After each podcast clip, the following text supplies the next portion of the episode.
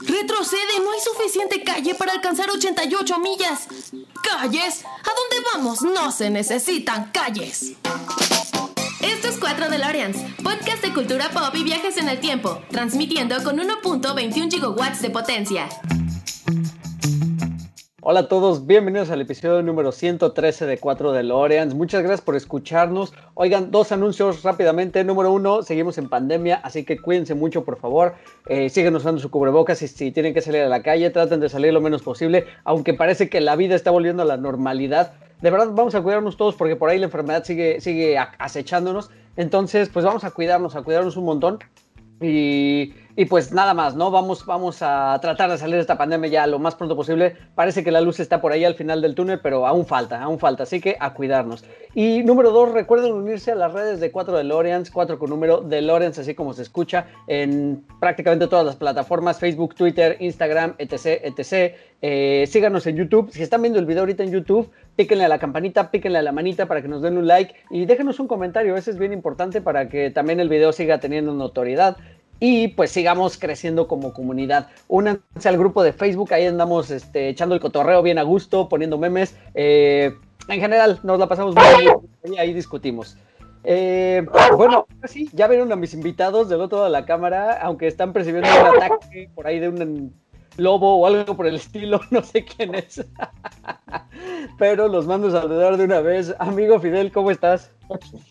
Madreado, tú ya sabes, este, me caí de la moto eh, me fracturé el peroné. Traigo un, yeso de fibra de vidrio muy bonito, pero es muy incómodo. Aquí están mis muletas, aquí, aquí atrás las pueden ver. Eh, pero todo bien a pesar de eso, ¿eh? Con entusiasmo. Qué bueno, no, no, no, pues cuídate mucho para que te mejores, eh, sí, sí, te mejores ese piecito que está desconchavadito. Y este, del otro lado también ya vieron a mi amigo George con un hermoso fondo del tema que vamos a grabar hoy. ¿Cómo estás, amigo? Aquí sufriendo una transformación tipo licántropo. como, como Timio Tool. Es correcto, no, no es cierto. La verdad es que mi pierna quedó atorado debajo de mi otra pierna y estaba tratando de sacarla. Justo Buenas noches. Oigan amigos, pues nada, vamos a empezar con este tema. Eh, Invincible precisamente es el tema que nos trae hoy y estamos muy emocionados eh, porque justo hoy acaba de terminar la primera temporada de Invisible, de Invisible, no, perdón, Invincible o el Punching Bag, como le gusten ustedes llamar, porque también sepan ustedes que no le va muy bien en la, en la serie. Eh, vamos a hablar con spoilers, muchísimos spoilers, entonces de hecho, no, la serie terminó el día de hoy que estamos grabando, es viernes, pero este episodio va a salir hasta la siguiente semana. Entonces, ya tienen una semana de que pudieron haber visto todos los episodios, incluso el final. Entonces, espero que ya lo hayan visto. Y si no, póngale pausa, vayan a ver los episodios, que además son cortitos, duran 26, 30 y tantos minutos, no, no son tan largos. 40 minutos, amigo. 40, ¿Duran 40? a mí sí me pasan volando, ¿eh? Eso es lo interesante de la serie, pero bueno el primero no, el primero es muy lento. Espera, espera, allá vamos, allá vamos, espera, allá vamos. Este, entonces véanla de verdad porque es, es muy, muy interesante, estamos muy emocionados. Le mandamos un saludote a Darinka que quería estar aquí con nosotros, pero tuvo problemas con su internet y ya no se pudo conectar. Entonces, Darinka, te mandamos un abrazo y espero que pues, te guste este episodio que estamos grabando. Y pues bueno, ahora sí amigos, vamos a darle Invincible. Invincible es una serie animada de superhéroes que está basada en un cómic del mismo, del mismo título. Y, pues bueno, el, cómic es este, publicado por Image Comics, que Image Comics justo ahorita estábamos leyendo, que ha publicado también Spawn, ha publicado The Walking Dead, entre otras. Ah, y Kikas, por ejemplo. Digamos que podría ser la tercera casa de, o de editorial de cómics, digamos, importante, después de DC y de Marvel. Y este, y creo que lo está, o sea, lo está haciendo muy bien. Digo, con esos títulos, son títulos diferentes, son títulos a los que no estamos tan acostumbrados y que quizá no sean tan comunes como, como los que hemos eh, visto de otros superhéroes, ¿no? Y esto se ve reflejado en la serie. Hoy vamos a hablar enteramente de la serie. Eh, de nuevo, alerta de spoilers, vamos a hablar solo de la serie y este, haremos algunos comentarios por ahí, porque este título es este, escrito por Robert Kirkman, quien es también el guionista y, bueno, sí, guionista de toda la historia de The Walking Dead, que la verdad es que The Walking Dead, debo confesar que empezó muy bien, yo me hice muy fan, sobre todo de las primeras tres, cuatro temporadas. Después, eh, hablando ya de la, serie de televisión, la abandoné porque se empezó a, a, volver como tediosa y los zombies dejaron de ser los protagonistas, entonces la abandoné por completo. Pero este, nos sorprende, nos sorprende nuevamente con esta serie de, de Invincible. Y híjole, la verdad es que debo reconocer que es de lo mejor que yo he visto en superhéroes últimamente, la verdad. O sea, creo que me gusta mucho el tono, me gusta mucho que es, es seria, pero no tan seria. Eh, es, ¿cómo podemos llamar? O sea, como que se, se, toma a sí mismo muchas libertades de algunas cosas. Es muy honesta. A lo que voy es, es que es muy honesta. O sea, Mm, no. Buena palabra. No se, ajá, no se preocupa en burlarse enteramente de los superhéroes como tal, o sea, porque eso ya está un poquito como muy visto, ¿no? Burlarse de los superhéroes. Es que no es están- parodia.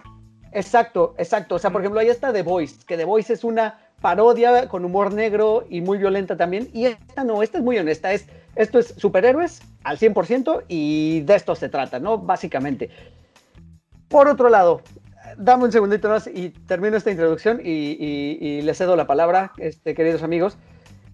Por otro lado, es una serie donde cuando empezó el primer episodio, ahorita, como decía Fidel, yo dije, úchalas, otro inicio de otro superhéroe, que es como todos los inicios de todos los superhéroes. Y la verdad es que me sorprendió bastante porque, pues, al contrario de otros inicios, como los inicios de Spider-Man o los inicios de Batman o los inicios de el que ustedes me digan, este no empieza tanto con la tragedia. La tragedia se va sucediendo poco después. Y esto es más bien un coming of age de un adolescente eh, que está aprendiendo a controlar sus poderes y que de buenas a primeras lo avientan al ruedo. Y se le nota la, la, inexperiencia y por eso decíamos hace poquito, bueno, yo a título personal decía que es el señor Punching Bag, creo que le quedaría mejor de nombre, porque, híjole, al pobre sí le va como, como Santo Cristo. Entonces, ahora sí, muchachos, ¿qué les ha parecido Invincible en términos generales? Amigo George, levantas Yo la quiero mano. hacer una, una acotación, Dale. porque eh, tal vez no sea una parodia como tal, pero sí tiene mucho de sátira al género de superhéroes. Sí, O sí, sea, pero, pero creo que no hay manera de burlas. O sea, creo que toma todos los arquetipos. cosa, ¿Cómo? A ver, ¿cómo?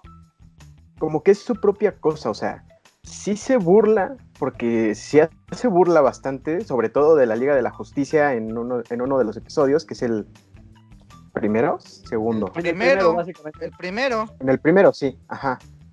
Y hace burla y te dice así de, literalmente, se, se está agarrando a madrazos a la Liga de la Justicia esta serie. Entonces, o sea, sí está satirizando la forma en la que presentan a los superhéroes clásicos, a los superhéroes que ya todos tienen en el imaginario colectivo. Pero esa sátira la lleva a otro nivel. O sea, es lo que utiliza como para catapultarse como serie propia. Y, y- Es que perdón, nada más rápido. Y, y- y, este, añadiendo un poquito lo que dices eso, y ya para pasar con Fidel, ¿no te pareció como lógico que si va- iban a parodiar, voy a entrecomillar, a un equipo de superhéroes, lo hicieran con la Liga de la Justicia y no agarraron a los Avengers, por ejemplo? Porque son más viejos de la Liga de la Justicia, amigo. Exacto, sea, exacto, a eso exacto. voy. Exacto. No, y son, y son más reconocibles, ¿no? O sea, es más fácil hacer el símil con la Liga de la Justicia que a lo mejor con los Avengers. Sí, bueno, claro, es que además, la liga. Dale, dale, dale, Fidel. Ah, además la Liga de la Justicia es más... este, Ay, perdón. No, Nos, nos pisamos, No, amigo. Corsa, termina, termina. Es que la Liga de la Justicia es más poderosa que los Avengers. Entonces no puedes poner a un Más Superman organizada. Tanto contra los, este, los Avengers porque tienen menos poderes o son menos poderosos. Sí, sí, sí, coincido. Coincido. Aparte, la Liga de la Justicia es más organizada, va como más a un propósito global. Y los Avengers se forman como de manera más espontánea, como para un enemigo que surge de pronto. La Liga de la Justicia es algo, una, es una institución más planeada.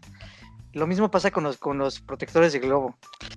Es como una institución que está programada para proteger al globo, mientras los Avengers se formaron como de al chingadazo porque tenemos que formarnos para proteger al globo y no tienen tanta estructura.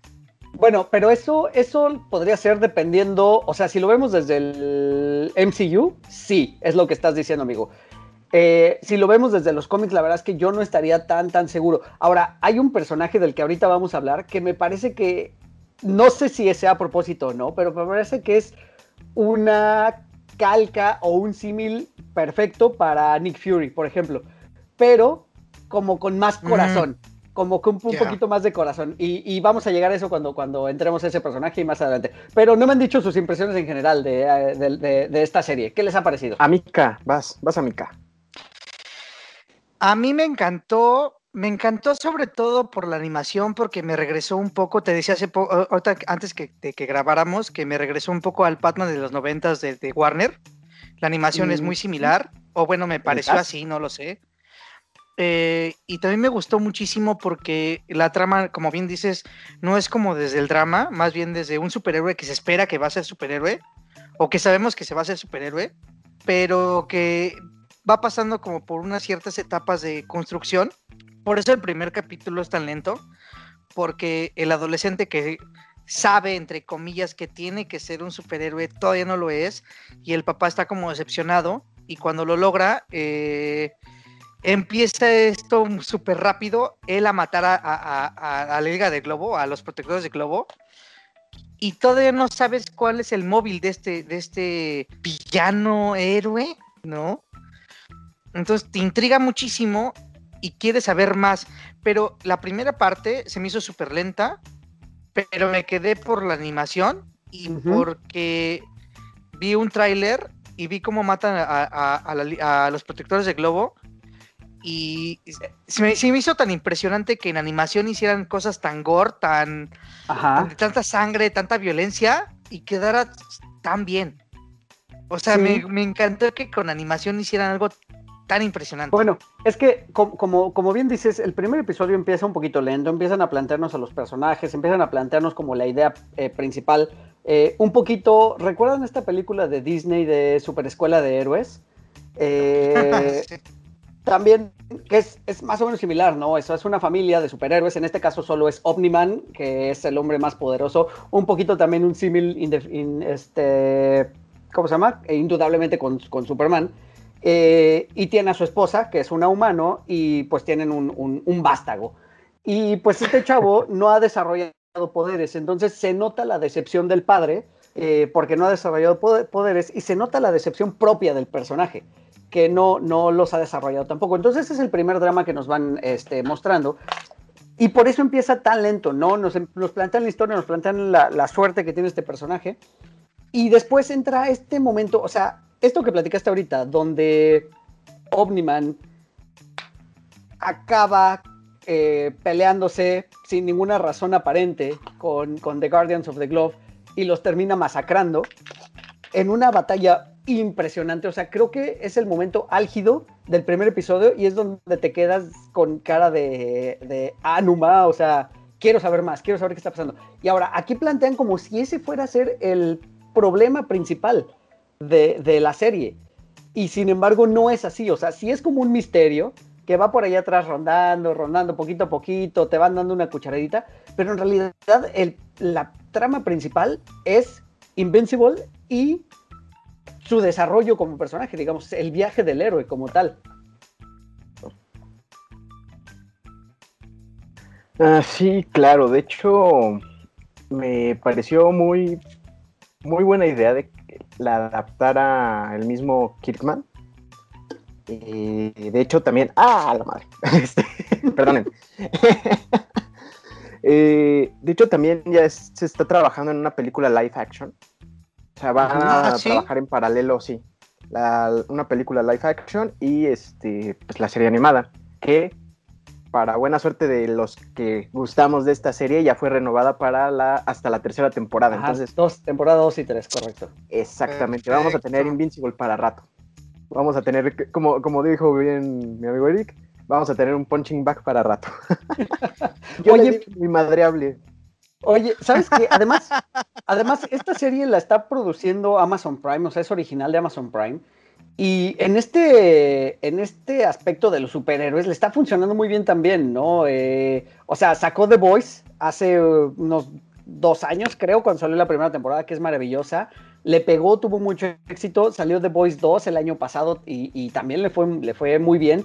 Ah, Yo personalmente no me gusta mucho The Boys 2, pero eh, debo reconocer que es este, o sea, la 1 me gustó más, la 2 también me gustó, pero no tanto, pero debo reconocer que lo están abordando desde otra, desde otra temática. Y, y bueno, nos están sorprendiendo algo que parecía que ya no iba a suceder, porque por mucho que, que DC eh, haga sus Snyder Cut y lo que tú quieras, por mucho que Marvel lleve sus ocho, ocho etapas de MCU, pues sigue siendo sigue siendo como la misma fórmula, ¿no? Son los superhéroes clásicos que llevamos de mucho y quizá también nos sorprende esto porque son personajes que no habíamos visto antes. Entonces, eso es, eso es grandioso. Dime, amigo. Lo que pasa es que, ¿sabes qué? Es que eh, eh, ahorita que mencionaste a The Voice y pasa con Invencible, porque yo lo voy a decir en español, Invencible, eh, pasa que te muestran un superhéroe como tal vez debería de ser. O sea, eh, en The Marvel eh, vemos como los superhéroes como algo wow, como muy estupendo. Sin embargo, ¿qué pasaría si fueran tan humanos como nosotros? Y, y creo que pasa esto con The Voice y con, The- con, In- con Invencible. O sea, exploran cosas eh, éticas y morales de, un, de alguien que tiene todo el poder. O sea, lo vemos con Nolan no, o Omniman. Él, en el desarrollo, lo veremos después, pero en el desarrollo de, de- de Invencible como, como superhéroe, él tiene un propósito de conquistar a la Tierra y conquistar a, a- a nuestro sistema porque es como su misión. Pero porque él tiene el poder de hacerlo, ¿sabes? O sea, cuando vemos a un Superman que es como Super Boy Scout, no le crees tanto porque que- ¿a poco alguien quisiera el bien de toda la humanidad, güey? O sea, no, o sea, también tenemos propósitos nuestros, ¿no? Y es lo que tiene The Voice, y es lo que tiene Invencible, que los vemos desde el punto de vista humano realmente como deberían de ser. Por supuesto, amiga, vas. Eh, El tema con Superman es que, aparte de ser un alienígena, eh, como que le inculcaron, así como que tiene este, como que se siente Atlas, como que tiene todo el mundo, todo el peso del El mundo peso sobre del mundo en su espalda. Exacto. Entonces, como que, pues eso medio justifica su, su proceder. Ahora, no sé si tanto eh, sea en Marvel lo que acabas de decir, porque sí trataron en un inicio de hacer arcos más de ese tipo, más sensibleros. Caso claro, eh, el hombre araña. Aquí es algo muy interesante y no sé si ustedes también se dieron cuenta, es así como si se mezclaran a Superman con Peter Parker. Sí, Porque un poco sí. es muy poderoso, pero está sufriendo con sus pro- los problemas de la adolescencia y tiene ese, ese problema entre su responsabilidad como Mark Grayson, que es el nombre de Invencible, Ujú. con su padre y pues todas las personas que están en peligro. Es que, es Bueno, que pero mira, Peter Parker justo- era huérfano. no, no, no, sí, pero se refiere No, al, pero al- al- sí, independientemente o sea, Sí, de eso. entiendo, entiendo, entiendo. debate. Ahora, a ver, yo les voy a lanzar una Que pregunta. Creo que Por estás ahí, así, por ahí había quejas, por ahí había quejas que decían, hay un, un Superman malo, qué original, es algo que ya se ha visto, porque sabemos que los DC fans son súper celosos y creen que solo sus historias son las mejores y las más originales. Y sí, De Poli no ok. vas a estar hablando. y sí, ok, ya se, ya se ha visto que qué pasaría si Superman fuera malo, ¿no? Pero aquí lo abordan desde otra, desde otra óptica completamente diferente. O sea, si me explicó, no, no es el qué, sino es el cómo lo abordaron. Es que no manches, amigo. No saben lo que se viene. Porque, bueno, Yo sí, ya leí. así me topé con. No, o bueno, no sé si ya leíste todo el cómic, amigo. Una parte, sí. Pero sí, o sea, es. la si, si siguen esta serie, se van a ir para atrás esos que están como detractores de, de Omniman, diciendo que, ay, es Superman malo, qué original. No, la verdad, todos los personajes, o la gran mayoría de ellos, en el cómic por lo menos, tienen un muy buen crecimiento Y tiene muchas muy buenas motivaciones. giras, buenos giros de, de tuerca, ¿eh? Y no, pero y no, no necesariamente solo en el, en el cómic, sino también en la serie se ve eso reflejado. Quizá a lo mejor no le dan tanto espacio, pero sí se ve. Vamos a hablar un poquito de, de- de esto que estás hablando. Hay, hay momentos en la serie donde precisamente, o sea, nos plantean este problema, dos, nos, nos plantean dos problemas iniciales. Las acciones que hizo Omniman y todo lo que él está tratando de hacer para ocultar su, su crimen, porque es un crimen, lo que hizo fue mató a la Liga de la Justicia, que todas estas escenas de la pelea, Ahora, ahora, ahora, ya lo creo mencionó. que no me has puesto Espera, contexto, amigo. Ajá, dale, dale, dale. Es que el tema es el siguiente. Mark obtiene sus poderes, le dice a su padre, que es Omniman, que es el mayor héroe de la Tierra, y de un, día- de un momento al otro empieza a actuar diferente. E incluso hay momentos en el que su esposa le dice, oye, ¿sabes qué? ¿Por qué golpeaste a tu hijo tan fuerte? Pues es que lo estoy entrenando, debe ser fuerte. Y, y de repente vamos viendo durante el- el primer capítulo Ujú. cómo estas pequeñas interacciones que chocan un poco con lo que ya conocían de Omniman. Y el cierre de ese primer episodio es que de la nada llega a los cuarteles de los guardianes del globo. Y los, los masacra, literalmente. Él termina muy dañado en el proceso, Y pero acaba con los héroes más fuertes del, del mundo. de la- del mundo. Ahora, y haciendo un- también otro pequeño paréntesis dentro del paréntesis, es, eh, y lo mencionó Fidel hace rato, es una serie que muestra litros y litros de sangre, que muestra vísceras, que muestra este, órganos explotados, que muestra cráneos volando por ahí. O sea, la verdad es que es muy, muy gráfica, pero no se me hizo de mal gusto, a pesar de lo gráfica que es. Y Esta creo que- animación. creo que tiene que ver con la animación y con cómo está hecho el dibujo, Claro. porque, eh, bueno, volvemos a lo mismo, o sea, aquí nos demuestra que una serie de adultos o de animación para adultos no tiene que ser oscura para verse impresionante, ¿sabes? Eh, o sea, no sé si estoy en- en- explicando mi punto de vista. sí, ¿Les es que es muy colorida, o sea, es muy vívido. Exacto. O sea, todo, todo el ambiente, toda la estructura es muy vívida, los colores son muy vívidos. Incluso los colores de Invencible son muy chillones. Claro. Sí, correcto, correcto. Y este, y bueno, pues regresando, regresando al tema, nos plantean esto de, de Omniman que hizo algo sin, sin explicarnos el por qué, y el resto de los episodios, esa trama se va, se vuelve una subtrama en realidad. Nos presentan a, a- a Invincible que obtiene sus poderes y cómo lidia para balancear su vida de superhéroe con la vida este, pues de un escolapio común y corriente, porque debemos recalcar que eh, Invincible tiene, creo que 17 años mencionan, ¿no? O sea, es, 17. es un adolescente que va en, la, va en la preparatoria, en el high school, y, este, y está lidiando con sus propios problemas de high school, ¿no? O sea, bullying, eh, sus amigos, la chica que le gusta y que lo ignora y que después empieza a mostrar interés en él, eh, el, el tercer en discordia, triángulo amoroso con esta otra chica que también va a la escuela, pero también es superhéroe. Entonces nos muestran ese cuadrado. o cuadrado. cuadrado amoroso más bien.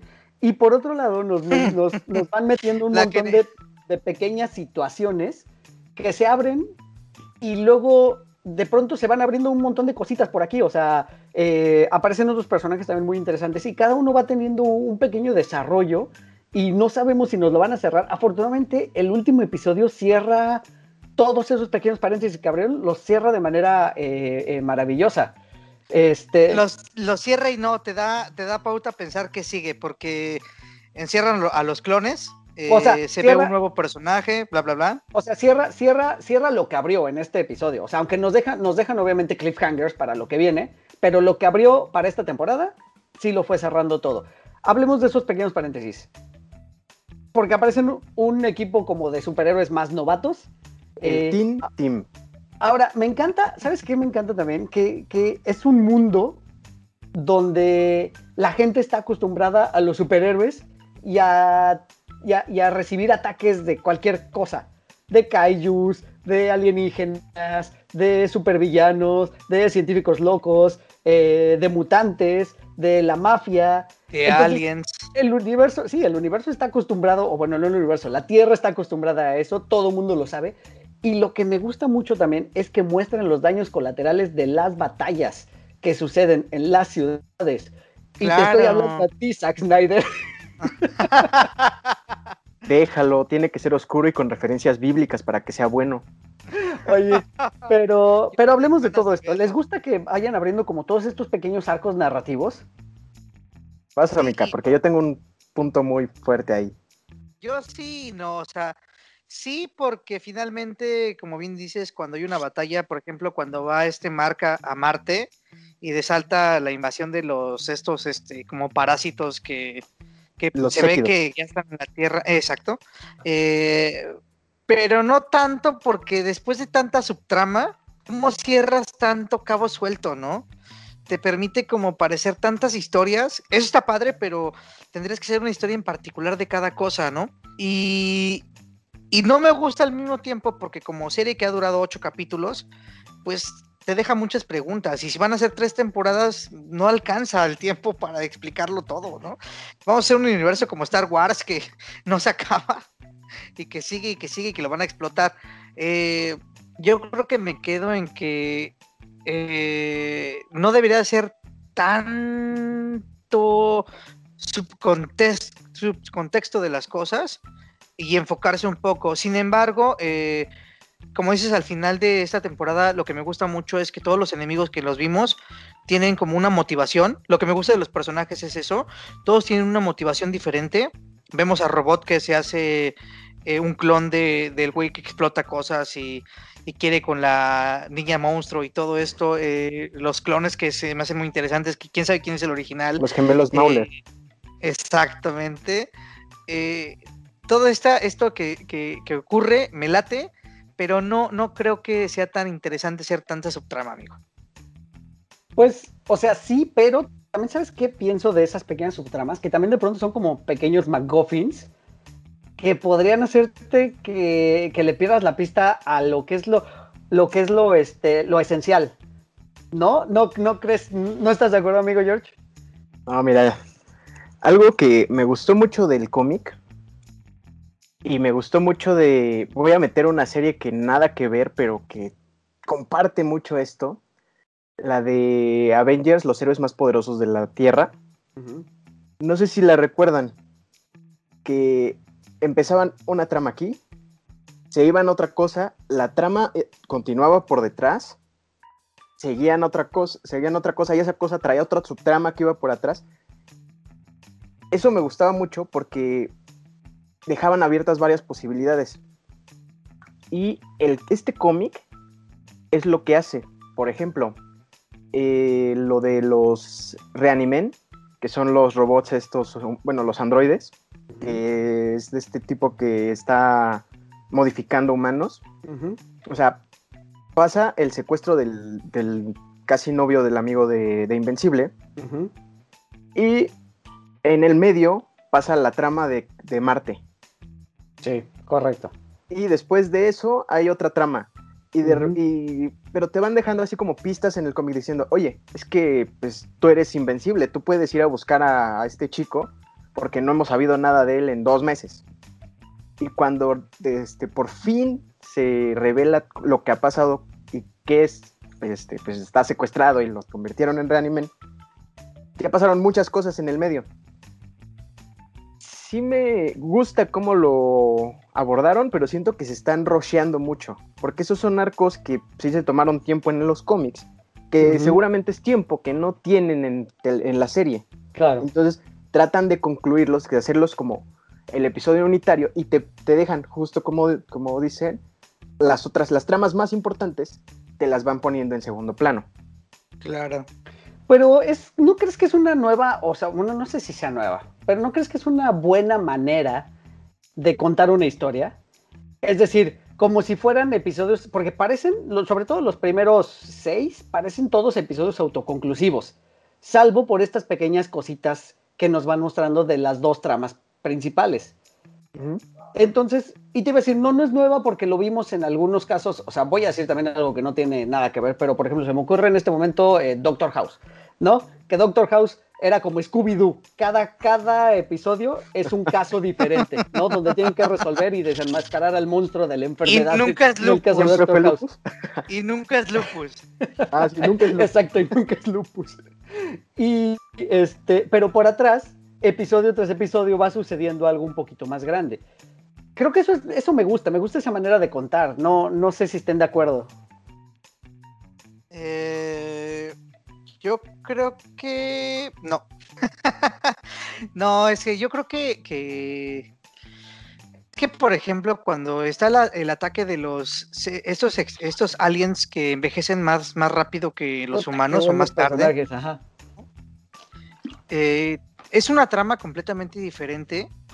Y se supone que Omniman destruye ese- mundo y al final resulta que ellos están planeando una venganza porque se ve en, el en las últimas piezas del último episodio que tienen a Omniman y le, le, le- le acaban un cuchillo porque planean una venganza, pero ese arco no te lo dejan cerrado, es como dice Corsa, o sea, no te cierran ese arco y se como que se desvía y pues no. A ver qué pasó, amigo. Es que, amiga, acuérdate que el tiempo en su universo va diferente. O sea, Vamos puede que para nosotros haya pasado dos meses, pero para ellos fueron generaciones. O sea, pudieron Claro. haber reconstruido, o sea, los sobrevivientes, porque vemos, es que también es lo genial de esta serie. Tiene secuencias de animación tremendas. Claro. la secuencia donde va a destruir el este mundo de los aliens, este, bueno, de los... No sé si son aliens, es que son de otro, de otro Son universo. Como de otro Si no, están en este en- si no está en la Tierra, son aliens. Bueno, estos aliens de otro universo, este, ¿cómo llega encabronadísimo? Destruye la mayor parte de su civilización, a los que queda los amenaza para que les, le abran un portal al- a, este, a la Tierra.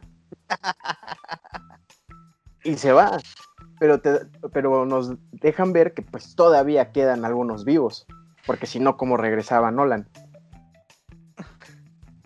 Dile, dame, ¿Sabes dame, qué, sa- ¿Sabes qué me encanta de, Lola- de Nolan? Este, es un badass que cuando se encabrona hace un desmadre porque él puede hacerlo, ¿sabes? O sea, porque, porque es súper súper poderoso y hace un desmadre y es súper violento y amenaza a todo el mundo y es por mis huevos que se van a hacer las cosas. Me encanta el personaje por eso y al mismo tiempo lo odio por lo mismo, pero qué personajazo, ¿eh? Es que está cagado porque eso tiene que ver con su raza.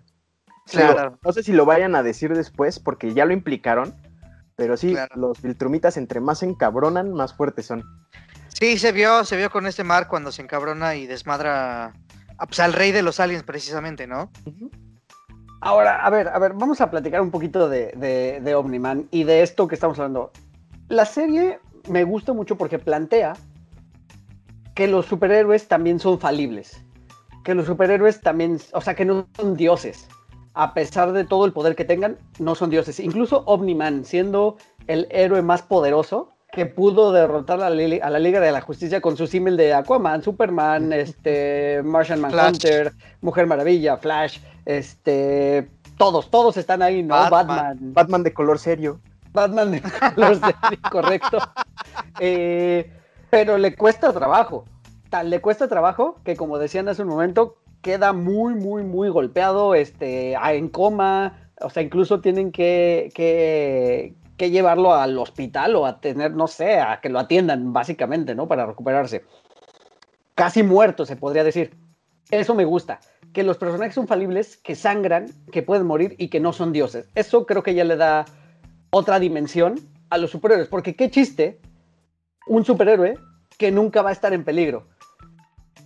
Un poquito. Entonces, hablemos de Omniman. Omniman es esta raza de este, kryptonianos que no son kryptonianos Viltrumitas. y que buscan poco a bueno, que buscan conquistar mundos. Pero eso no nos lo explican al principio, nos lo explican prácticamente al final. Y dame un segundo, amigo. Y bueno, buscan conquistar mundos y ven que la manera de hacerlo, como ellos lo están haciendo, no funciona. Entonces lo que hacen es envían pequeñas este, grupos o, unidades muy pequeñas al grado de a lo mejor mandar un solo individuo a debilitar el planeta. Y eso es lo que pasa con Omniman. Lo mandan a debilitar la Tierra porque ya pusieron el ojo en la Tierra y la quieren por, por alguna razón que no nos explican tampoco. Ahora sí, amigo Fidel, cuéntame. Es que iba a decir algo, eh, lo que pasa es que te lo pintan como que si fueran villanos, pero si lo piensas un poco, los Voltrumitas están muy avanzados.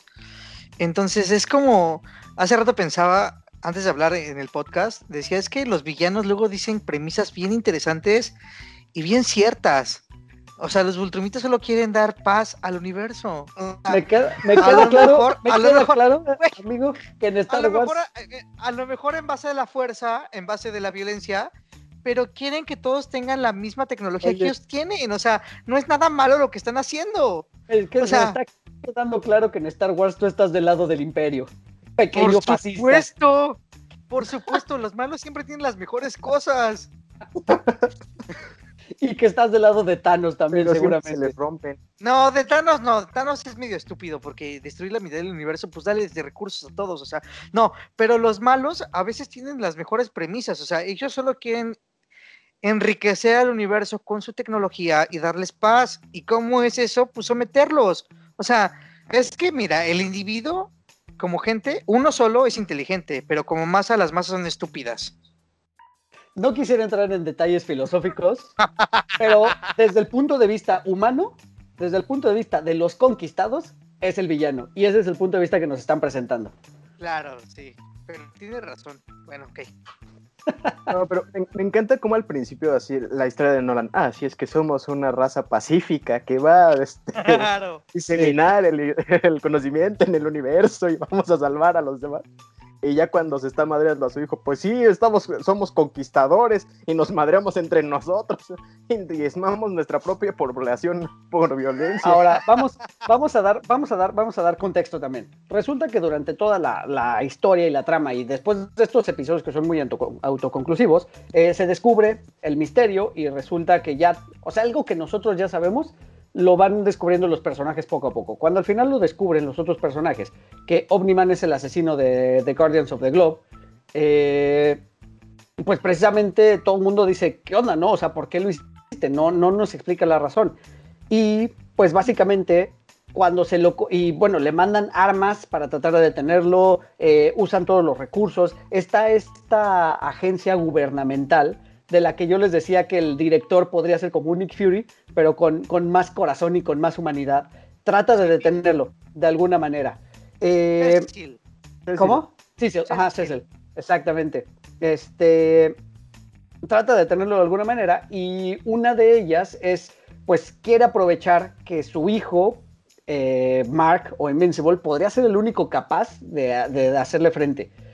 Y, y- y bueno, Omniman lo que tiene en la mente es que Mark se una a él como, como Viltra- Viltrumita, ¿cómo era el nombre? El tromita.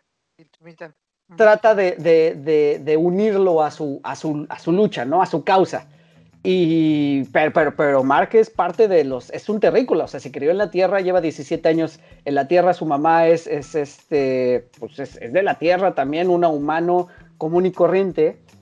Y, Ah, y- y bueno, eh, viene como esta pequeña pues, disertación entre los dos cuando, cuando, le, cuando Omniman le confiesa, le confiesa a Mark sus planes y le dice, sabes que además el tiempo para nosotros pasa diferente, o sea, para nosotros va. eh, vamos, envejece- envejecemos mucho más lento, o sea, podrías vivir mil años. ¿Qué, qué va a pasar cuando tengas 500, no? Todas, todas las personas que tú ya conoces ya van a haber muerto, todos los que te interesen ya van a haber muerto. Entonces, le, le- prácticamente se tienes que desapegarte de ello. Y, y en una parte bien que no, o sea, que yo no me esperaba, eh, Invincible le dice, o sea, le pregunta, ¿qué te quedará después de eso? Eh, Invincible le dice, pues me vas a quedar tú. Eh, y como que le toca el corazón a, a Omniman, ¿no? Y lo hace, pues lo hace como, como preguntarse realmente qué es lo que está haciendo. No de lloré ni cuando esto- colgaron a mi padre por robar un cerdo. De todo esto, básicamente, que es, es como ya el- en general, qué es lo que pasó con esta segunda trama, bueno, con esta subtrama, que en realidad era la primera, pero no era, etcétera, etcétera. Eh, se me fue un poquito ahorita la idea. Bueno, el punto es que después de todo esto, nos queda la pregunta de Omniman se va y se va y qué va a pasar después, o sea, eso es lo que deja ya abierto el paréntesis aquí. Va por refuerzos. No, Yo digo, es- mira, a ver. Adelante, amiga. No, no, no. ah, Vas. Bueno, una cosa que quería, que quería añadir de lo que dijo Eric, eh, a mí lo que me, me llamó mucho la atención es que cuando está peleando con Mark precisamente en el final, cuando habla de su mamá, que le dice, pues es que para mí tu mamá es como una mascota. Así de, güey, no manches, o sea, para cualquier terrícola dices, no mames, como que es una mascota, ¿no? cuando habla de las motivaciones de por qué es una mascota, bueno, dices, bueno, él va a vivir mucho tiempo. Y cuando le dice precisamente que qué va a quedar después de todo esto es que es él, porque Mark ya entiende cuál es como lo que sigue después de esto, ¿no? Cuando Omnivan se va y se ve la lagrimita esta que deja en el espacio, que no sabemos si es una lágrima o solo una gota de agua, que yo quiero, quiero pensar que es una lágrima, yo siento que va por refuerzos, porque él no puede matar a su hijo. Tiene flashback incluso de, de la infancia de, su, de, su, hijo. Mi y Bart. se acuerda de Mi Lisa. mi, mi Lisa. Y los demás. los demás. Por eso nadie nos toma en serio, pero bueno, este eh, tiene este flashback, entonces él no puede matar a su hijo y Cecil se da cuenta que va en un punto en particular y llega el marciano este, bueno, no es un marciano, el de un solo ojo que se equivocó en una misión, que, que aparte este tiene como es, es como un protector, ¿no? Es que es que él es como un guardián de, de una galaxia, de un Pues sistema solar, no los sé. linternas verde, ¿no? Más o menos. Ajá, más o menos, ¿no? A ver. Corsa, no sé qué es Voy a este güey. ex- esclarecer eso. Ok. Es el último sobreviviente de su raza y está No. con la colisión de tiene planetas. criaderos, ¿no? ¿Eh? No, pero no es el último, porque dice que tiene criaderos. ah, Y bueno. De hecho, sí es el, el último de su especie, de hecho. ¿Sí es él? Sí. Pero bueno, o sea, este, él trabaja para un organismo llamado la Colisión de Planetas, que se encarga de revisar eh, planetas que todavía no han sido visitados por Viltrumitas para ofrecerles protección contra ellos. Ah, ok. Que, por cierto, paréntesis de nuevo, me gusta mucho ese episodio donde nos presentan a este personaje por primera vez, porque le llaman a Invincible, ¿sabes qué? Te tenemos una misión. Hay alguien que viene volando hacia la Tierra y pues eh, necesitas eh, interceptarlo antes de que llegue y que nos vaya a destruir. Y me gusta muchísimo porque es de esas pocas veces donde los personajes, en vez de golpear primero y preguntar después, aquí primero hablan y todo se resuelve pacíficamente y eso me gustó mucho. Fue un gran, gran detalle. Sí, claro, y además es interesante porque parece que ya son amigos, o sea, en esa primera eh, interacción empiezan a conversar y en, en la segunda interacción que tienen, o sea, ya se hablan más abiertamente, e incluso Mark le cuenta sus problemas así de, pues, literal, se desahoga con él, diciéndole, pues, todo lo que pasó con la- en la batalla contra Nolan. Entonces también es, es, es interesante cómo van desarrollando los personajes, aunque nada más sean aparición de pasadita. Ahora, ahora también vamos a hablar, hemos hablado mucho de Omniman y de las tramas y todo, pero no hemos hablado de nuestro personaje principal y del título que se llama Invincible y este superhéroe. Ahora, es, es bien padre, es bien padre lo que hicieron también con, la, con los créditos iniciales, en- voy a entrecomillar créditos iniciales, porque en realidad no los ponen hasta que se inserte de alguna manera el nombre del superhéroe por primera vez en el Sí. episodio. Y por eso en el episodio 1, creo que el nombre aparece como hasta que lleva ya 20 minutos, ¿no? El Más episodio. o menos, sí, sí. Sí, de No, hecho, sí, hasta es- que lo mencionan. Es el aparece. último tramo, amigo. Y, ah, bueno, sí, exacto. Y también cosa Agarra- trae su curiosa, traje, dice, sale la tarjeta Invincible y parece que ahí se corta la- el capítulo y después regresamos a la pelea de Nolan contra los Guardianes del Globo. Claro, claro. Y también lo interesante es eso, la primera vez que aparece el título aparece limpio, después con unas gotitas de sangre y más, más, más. Y eso está bien Cada interesante. capítulo. Ujú. Cada capítulo lo van manchando más de sangre, porque precisamente, hablemos de Invincible. Invincible le va, le va terrible. La verdad, decíamos, es un punching bag porque pues es un superhéroe que sí, volvemos a lo mismo. Aquí los superhéroes en este universo son falibles y pueden, pueden, este, no son invencibles y pueden morir. Incluido Omniman y por supuesto incluido Invincible. Cada episodio nos muestran a un pequeño, un personaje es un niño, un, un adolescente que está aprendiendo a, a- a- a- a base de golpes a enfrentarse a la vida del superhéroe. Y creo que eso también está bien padre, ¿no? Porque normalmente vemos que un superhéroe, sí, o sea, obtiene sus poderes, fracasa una vez y después ya de ahí para el real ya es este, ya es invencible, ¿saben? Ya es, ya es el ganador siempre. Y aquí no, aquí le cuesta muchísimo trabajo e incluso se lleva grandes decepciones por confiar en quien no debe de confiar. ¿Qué les parece ya el personaje de Mark eh, o, o Invincible en este, en este caso? Secundario. Es que, ¿sabes qué? Es que Invencible, y eso, es una cosa que, que no he hablado yo, pero realmente no se enfoca mucho en Mark. Se enfoca en muchas cosas. O sea, Mark eh, es como el, como el target, pero no es como, como lo principal de esta historia, ¿sabes? O sea, cuando él desarrolla sus, sus, sus poderes y cuando él desarrolla como estas habilidades, eh, sigue siendo como un, como un secuendón. O sea, realmente él poco a poco se va quitando de la sombra de su padre hasta que su padre revela cuáles son sus motivos, pero pues realmente no brilla tanto él como un personaje que, que, que, que te identifiques tanto con él. Híjole, no, Creo yo que en mi, ah, bueno, está bien, pero en mi caso yo, yo me identifico más con los personajes secundarios más que con él, porque me enfoco mucho, por ejemplo, en los motivos de Omnivan. En el primer capítulo yo decía, bueno, yo creo, y como análisis, como hipótesis para lo que hemos visto, yo creo que él destroza a los guardianes del globo porque son los principales eh, opositores a lo que él desea hacer después, que es conquistar a la Tierra. Entonces su primer target van a ser ellos. Y después de eso todos los demás los ve como, como X porque no llegan a su poder. O sea, es que mira, ese, esa acción de acabar con esta Liga de la Justicia, creo que opaca todo lo demás. O sea, creo que opaca cualquier cosa precisamente y opaca lo de, ay, ¿qué me importa el squinkle este que no sabe volar? Cuando realmente quiero ver por qué este ex superhéroe acaba con los otros superhéroes. Entiendo, entiendo que lo opaca, pero a mí se me hace muy interesante y se me hace mucho más tridimensional ver el inicio de un nuevo superhéroe que no sabe volar, que no sabe cómo pegar con fuerza, eh, a, a que, ay, ya tengo mis poderes, ya soy súper poderoso, ya nadie me va a vencer. O sea, a mí se me hace más interesante. Y además que lo mezclen con la vida de un adolescente. O sea, ahora vamos a ser honestos. Es probable que este contenido no sea 100% para adultos, o sea, no es para treintones como nosotros. Digo, nosotros porque somos childmans, ¿no? Somos, somos, somos niños grandotes. Gracias. Eh, en realidad este contenido, yo, yo, o sea, yo a título personal pienso que está más dirigido a, a personas un poquito más jóvenes, porque tal cual es un coming, un coming of age. Y es por eso que a lo mejor mi amigo Fidel se identifica más con Omniman que con Invincible. Me sentí viejo, gracias, ok. ¿Qué opinas, George? Mira, eh, es interesante. eh, es cierto que los reflectores no siempre están en Mark, pero creo que es necesario.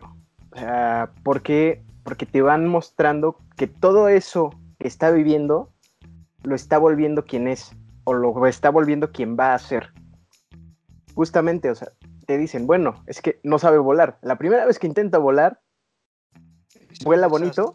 pero para aterrizar se da un santo madrazo contra el suelo, tanto que deja el patio de su casa lleno de agujeros de impacto, o sea, y su mamá tiene que salir a decirle, oye, pues es que sabes que ya estás madreando mucho mis flores, ¿no?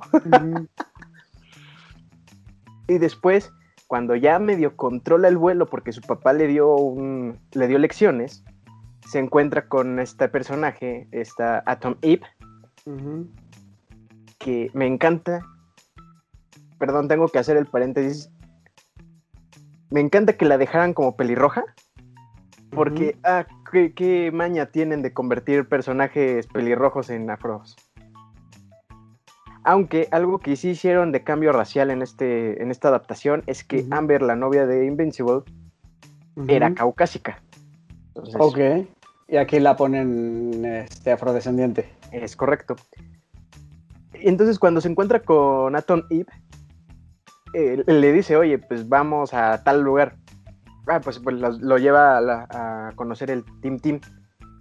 Este, y lo ve que apenas si puede volar y no puede seguirle el paso, entonces tiene que regresar para guiarlo más o menos, porque, Sí. porque es un héroe novato. Correcto. Su primera pelea no hace más que protegerse y proteger a un par de personas. Y al ver a su primera persona herida, que es una viejita que quedó en medio del- De la batalla. de la batalla, que muere pero su primer instinto es llevarla al médico. O sea, se preocupó más por, una, por la persona que tenía al lado que por el bien general. Que es pues a lo que Lo- Nolan le reprocha después, porque dice, bueno, es que tú eres un héroe más poderoso, deja esas nimiedades para los héroes chiquitos. Claro. Pero vamos viendo ese desarrollo de cómo, o sea, cómo una persona normal pasa a ser un superhéroe que trata de velar por el bien más grande. Y, y me gusta mucho eso. Incluso se ve en este último capítulo donde Nolan a propósito lo hace estrellarse con una ciudad importante Sí. y él se preocupa por todos los que están a su alrededor. Eso está brutal. Cuando, está- cuando se está desmoronando este, este edificio en el que azotó, trata de salvar a todas las personas que puede, pero le es imposible. Sí. Amiga, me das la razón. ¿Ves cómo, cómo el villano tiene razón? O sea, tienes que irte por lo macro, no por lo micro. O sea, Nolan solo quiere darle paz al universo, perdón, a la Tierra. Y entonces No Es que tiene razón. Bueno, ya. Creo que Ahora entiendo por qué votaste por Andrés Manuel. Oye, Mira, per- per- Yo tengo otras voy a hacer un, último paréntesis. Eh, si siguen, si hacen el arco, o, o bueno, los arcos que siguen, va a venir un personaje que vas a adorar. En serio, ¿Quién, Eric o yo? tú, Amica. Ah, ok. Porque, híjole. Pero bueno, va- esperemos que sí lo. que sí lo adapten. Porque ahorita dejaron fuera un personaje muy importante que aparece desde el principio de los cómics. Entonces, este. Espero que sí adapten a este, este otro personaje, porque es muy interesante. Sí, yo creo que se vienen, cosas buenas eh, para Invincible. La verdad es que lo hizo, lo hizo muy bien, lo hizo muy bien Amazon Prime. Eh, la serie está en boca de todos, es un hecho, eh, se ha hablado muchísimo de ella. Vaya, o sea, yo la recomiendo ampliamente. Si ustedes se aventaron todo este episodio, eh, a pesar de que les avisamos de los spoilers, de, todas maneras no importa, creo que los va a sorprender por la forma en que está hecho. Incluso, insisto, no son, no es el qué, es el cómo se desarrolló. Quiero hablar rápido de dos puntos eh, principales, muy, dos puntos este, muy rápido. Número uno, eh, nuestro Nick Fury de este universo, Cecil, que es este director. Él, como representante del gobierno, sí es de esos que está dispuesto a hacer todo, lo que sea, por conseguir lo que quiere. Pero no deja de lado el lado humano que tiene. Y eso se ve en, en varios, varios episodios. Parece que no, porque nos lo, nos lo, nos lo pintan como un personaje muy frío, como muy calculador que, que realmente este, está moviendo como los hilos, ¿no? Incluso yo en algún momento pensé que iba a ser antagonista también, de alguna manera. De alguna manera yo también pensé que iba a ser antagonista, sobre todo cuando, cuando viene esta parte del, del este, el detective demonio, que no me acuerdo cómo se llama, que Ah, está bien Black de padre. ese quiero hablar, Dark de ese quiero hablar. eh, exactamente. Eh, yo por ahí pienso, o sea, me dieron a entender, ¿no? Que, por ahí podría ser un antagonista. Y al final, cuando ya se, des- se descubre toda esta trama de Omniman es el malo, bla, bla, bla, y cuando con los daños colaterales que sucedieron, le, le dice a la familia, ¿sabes qué? Entiendo que esto fue muy duro para ti, este, económicamente podemos hacer esto, eh, simbólicamente podemos hacer aquello. O sea, me gustó mucho esa resolución y cómo se comporta ese personaje. Eh, yo a Ceci lo único que, que le re- que le repruebo, le reprocho, es cuando mandó al detective demonio al infierno otra vez. Siento que ese personaje eh, pudo haberse desarrollado mucho mejor. Y es muy interesante, es como un Hellboy, ¿no? No sé si lo pueda comparar con Hellboy, pero ese personaje en particular me Como llamó que el boy mucho la más atención. inteligente. Ajá. Como más metódico, ¿no? Y me gustó mucho el personaje sobre A mí todo. también, la verdad es que ajá, Sangre Oscura me gustó un montón. Sí, muchísimo. O sea, es que es bien inteligente y aparte tiene una motivación como Constantin, que quiere hacer las cosas para el bien porque quiere ganarse un pedazo en el cielo, ¿no? Vas, Mika. Ah, una cosa, me parece más, más Etrigan, que es de DC, que es un Mm, hombre claro, demonio. sí, Cierto. ujú. Este, y otra cosa, lo involucraron, as- o sea, en, lo- en los cómics no aparece. Esto es Ah, así como para... Es como un Lo hilo conductor, ¿no? Lo metieron exactamente, lo metieron para extender la trama de Omniman. Porque de hecho, Ah. en los cómics destroza la Liga de la Justicia o los Guardianes del Globo. E inmediatamente después viene la batalla contra, contra Mark, contra Invincible. Ah, Mm, ok. Entonces, para, para extender toda esta trama, eh, lo utilizar, utilizaron a este personaje que sí aparece en los cómics, pero muy de pasada y mucho después. Yo tengo una pregunta. ¿Por qué, por qué este Nolan no mata al sastre? ¿No se Porque le sí es su amigo. Yo, de entrada, de entrada yo me pregunto, ¿qué más va a hacer el, el- el sastre? Que por cierto, en, en inglés la voz es de Mark Hamill. Y que eso no ¿Ah, lo hemos neta? mencionado. En inglés, en inglés hacen participaciones eh, actores bastante reconocidos. O sea, por ahí está Zachary Quinto, por ahí está, bueno, Steven Yeun es Invin- Invincible, está J.K. Simmons como, como Omniman. eh, de hecho, John Hamm hace una pequeña aparición por ahí también, o sea, como un personaje ocasional. O sea, está, eso está padre, está chistoso que, que- que actores renombrados estén haciendo actuación de voz para, estas, para esta serie. También quiere decir que está buena, ¿no? O que tiene buena producción. Le metieron dinero. Le le metieron- metieron. Le metieron dinero. Y, y también tengo esa misma duda. O sea, el sastre, ¿qué más va a hacer? O sea, nuestro Edna Moda, pero de Invincible, ¿qué es lo que Porque- va a hacer? Porque incluso en el último capítulo se ve que está haciendo un traje. Pero es que es, a ver, es que es sastre de superhéroes en general. Edna Moda. Ajá. Pero además muestran que es amigo de la familia. ¿Por qué? Tiene, o sea, Omniman va a beber cervezas con él, como viejos amigos, viejísimos amigos. Tienen fotos eh, él y Omniman, o bueno, Nolan, Pescar. donde fueron a pescar. Su esposa también es amiga de la familia porque entra así como si Juan por su casa, su sastrería, que es casi un búnker impenetrable, y se pone a, beber con él porque pues es el único amigo que sabe, que tiene, que sabe, que comparte ese secreto con él. Entonces, pues sí, se nota, se nota ahí el, el dejo de humanidad que tiene Nolan dentro de todo eso y que pues se hace más patente cuando deja de madrear a su hijo y se va.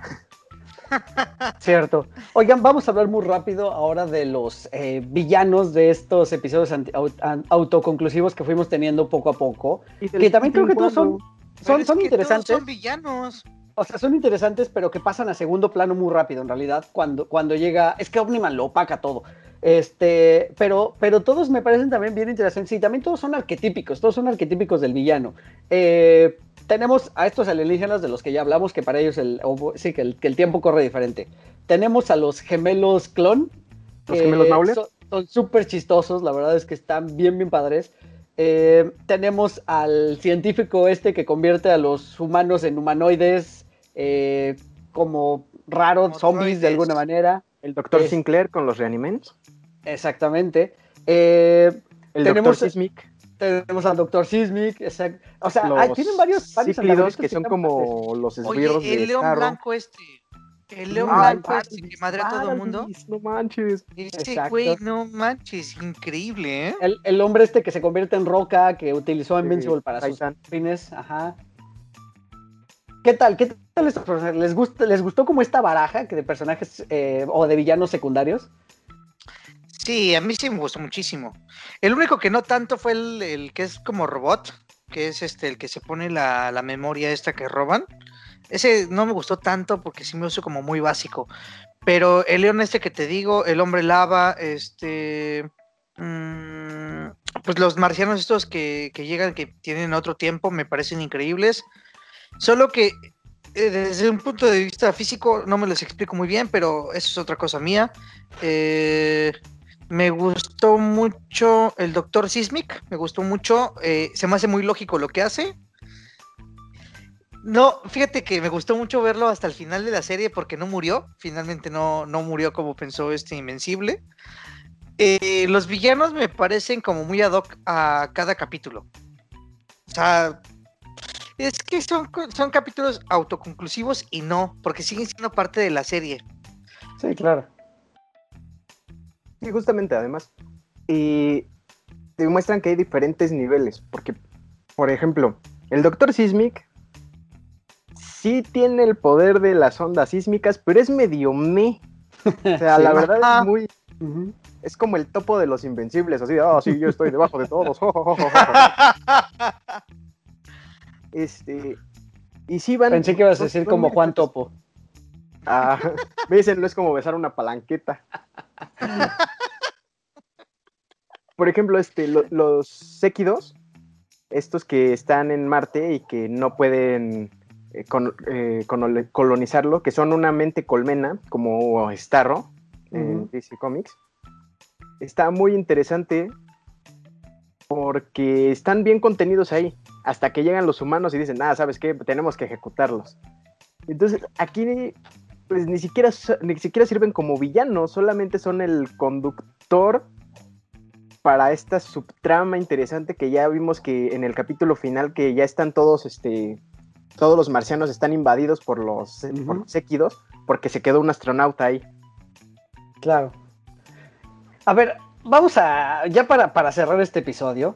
eh, Hablar del Tintín. Vamos a hablar.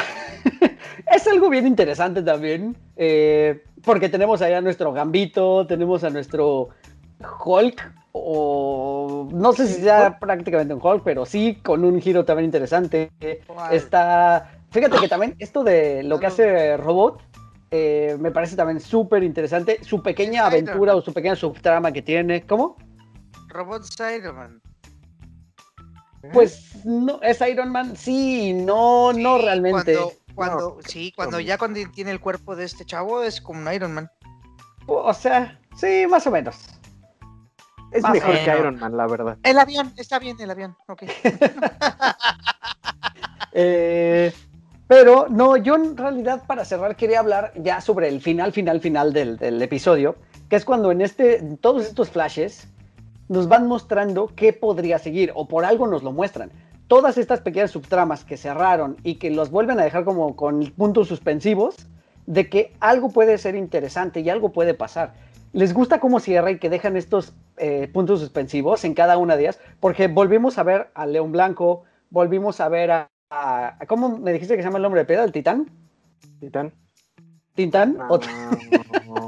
Bueno, el hombre de piedra. Exacto.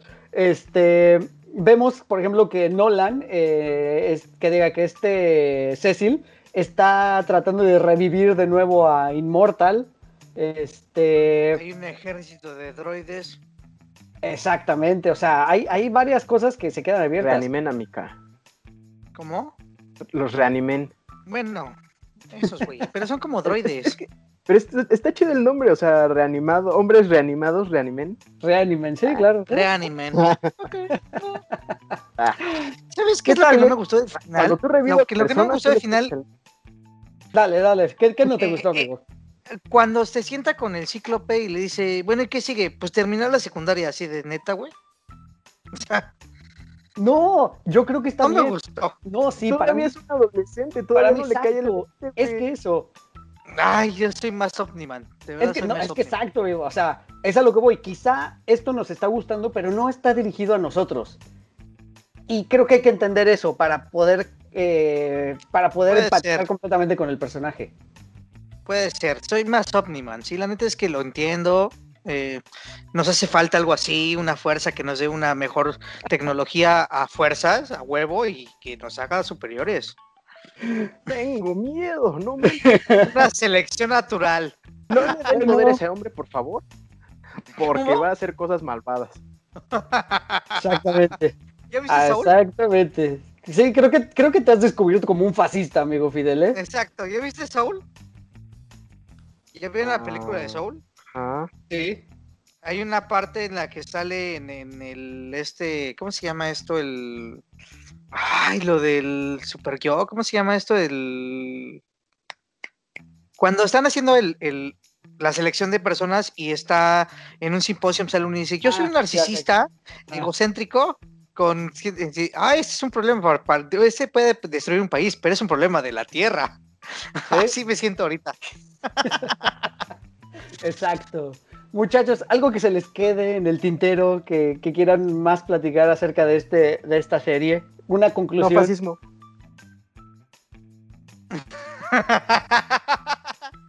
Yo nada más digo que tiene motivaciones interesantes No- Nolan, o sea, creo que es im- importante escucharlo, porque los villanos luego dicen cosas muy importantes que la gente no entiende, pero que debería de ser.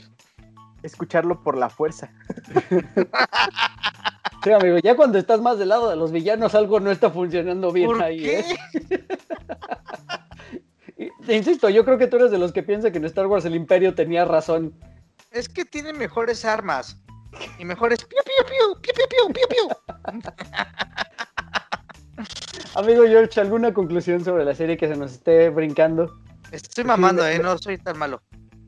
Me gusta mucho, me gustó mucho, te digo, hay, hay temitas que tengo ahí, este, con, con las tramas que por lo general se entrelazaban en los cómics y aquí me las, me las concluyen muy rápido en un episodio, pero de todas maneras me gusta, porque están siendo muy fieles al cómic.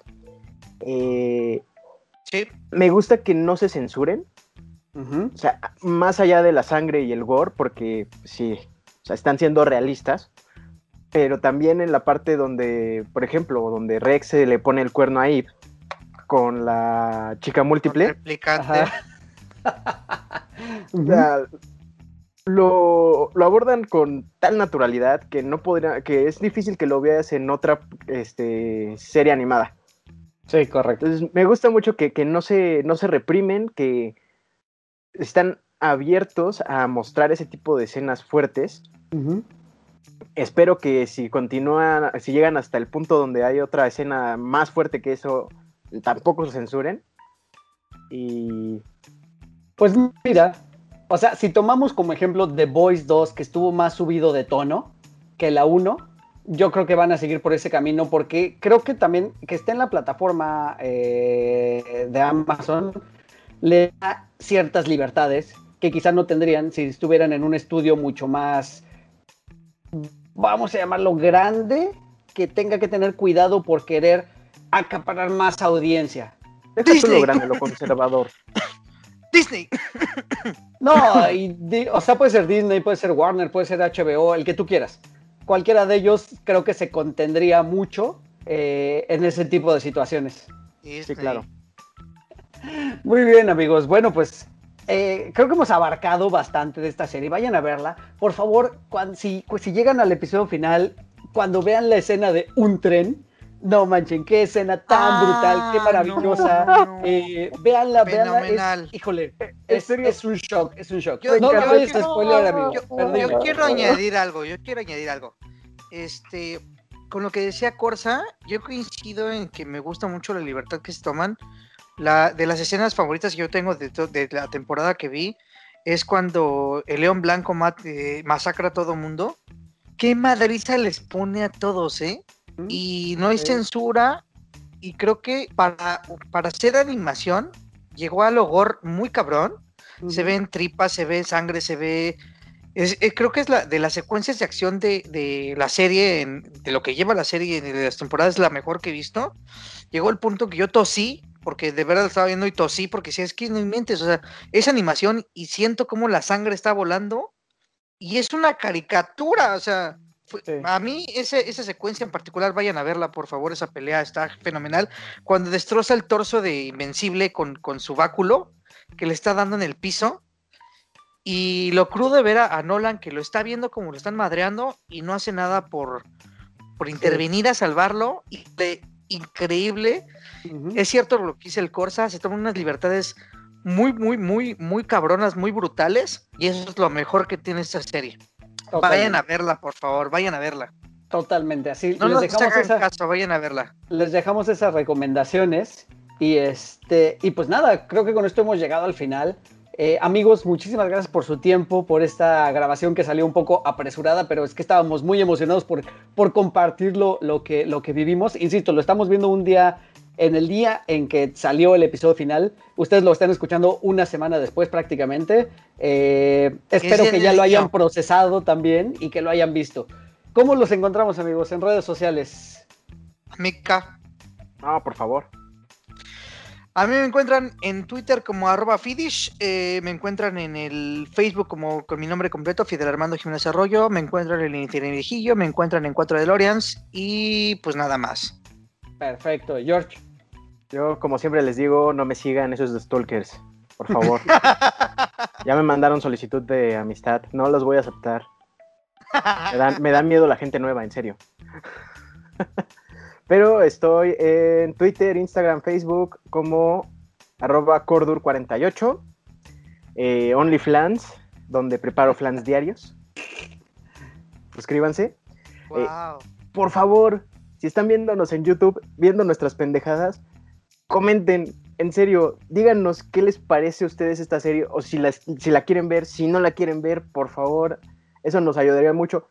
Somos una muy buena comunidad, somos pocos, pero interactuamos mucho, en serio. Así Y es. Únanse al grupo, únanse al grupo de, Face- de Facebook. Ahí estoy siempre compartiendo memes que no tienen nada que ver, pero ahí están mis memes. Correcto.